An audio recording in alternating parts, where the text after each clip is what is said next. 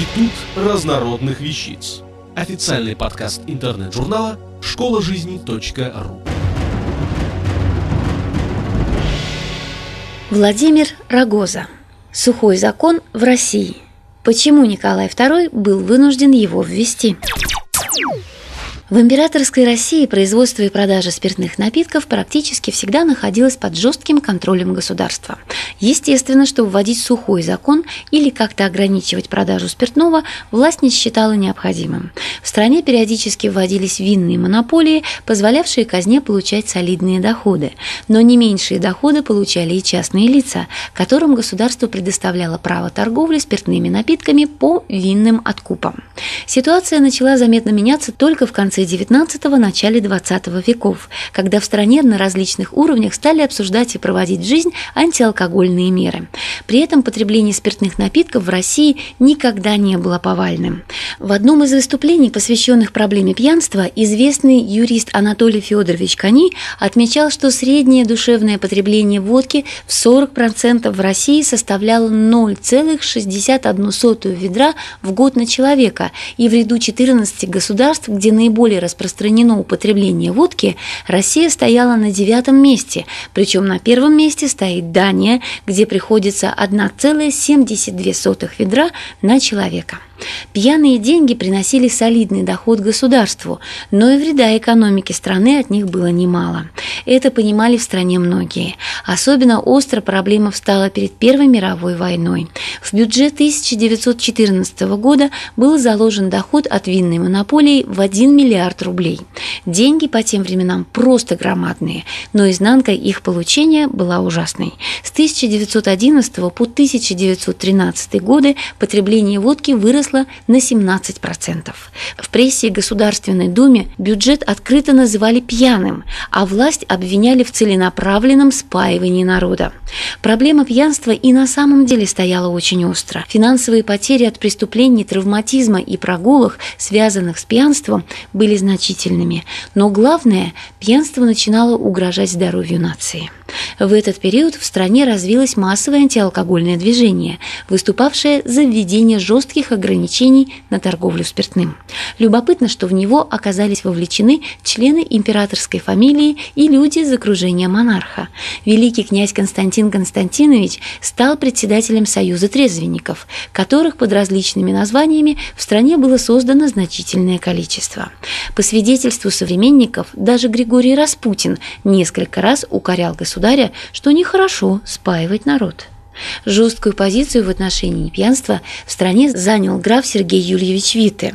Возможно, это было связано не только с его убеждениями, но и с тем, что его убрали со значимых государственных постов, оставив только членом Госсовета и председателем Комитета финансов.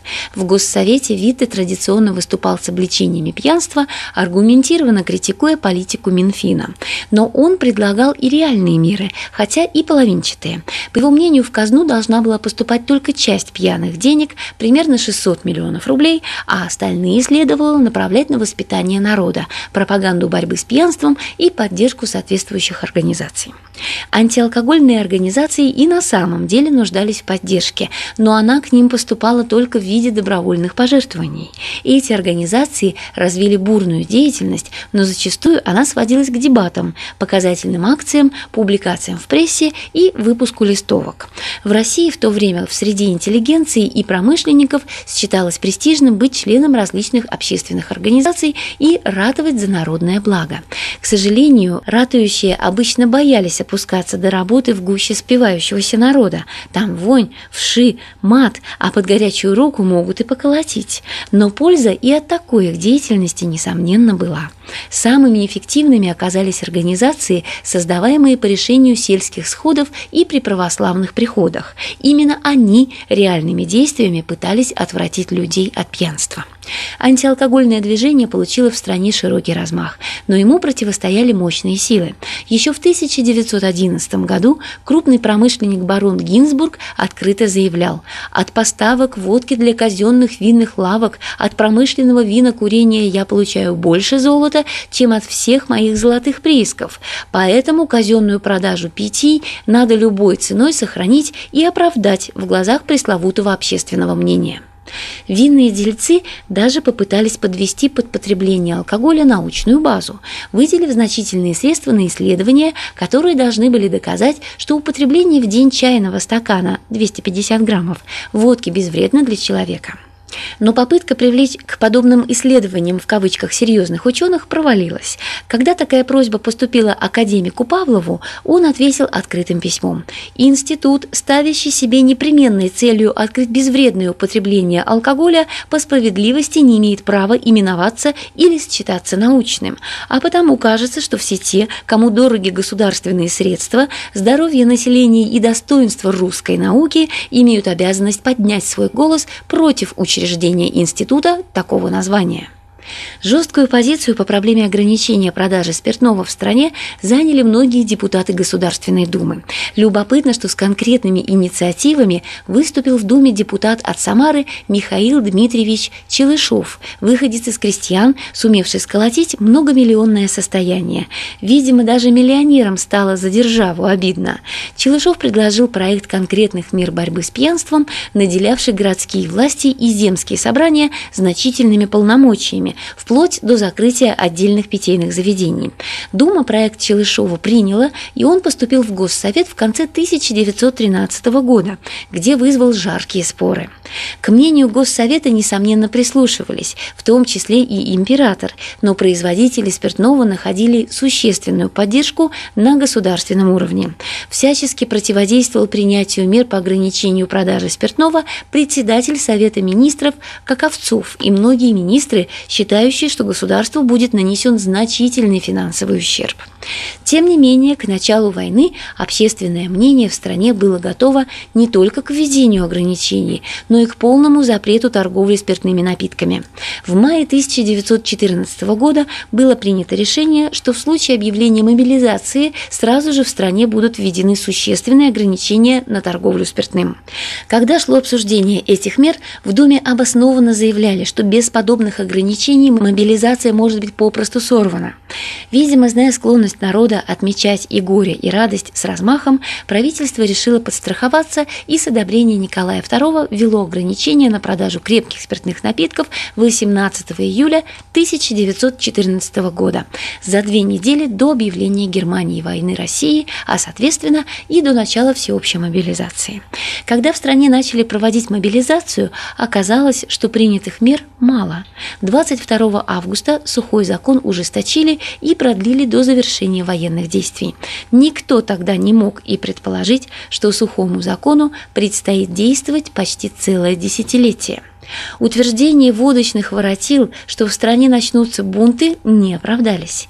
Какие-то возмущения любителей выпить были, но в открытые акции они не переросли.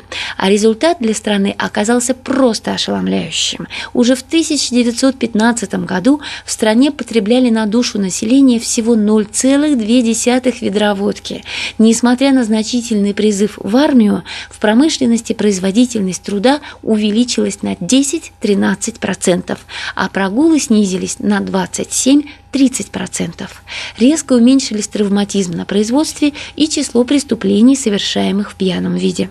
Естественно, что освободившийся рынок попытались занять спекулянты и барыги, развернувшие производство самогона и различных суррогатов, подпольную торговлю. Но к чести полиции, столь массовыми, как через несколько лет в США, эти явления в России не стали. Ситуацию удалось удерживать под контролем до начала 1917 года. Немаловажно, что закрытие границ и усиленный контроль на транспорте позволили почти полностью пресечь массовую контрабанду. После февральских событий 1917 года Временное правительство формально оставило в силе все ограничения, действующие в рамках сухого закона. Практически так же поступила и советская власть. Страна оставалась формально непьющей до 26 августа 1923 года, когда ограничения на производство и продажу спиртных напитков были окончательно сняты. Автор статьи «Сухой закон в России. Почему Николай II был вынужден его ввести» Владимир Рогоза. Текст читала Илона Тунка-Грошева. Институт разнородных вещиц. Официальный подкаст интернет-журнала школа жизни ру. Слушайте и читайте нас на www.школажизни.ру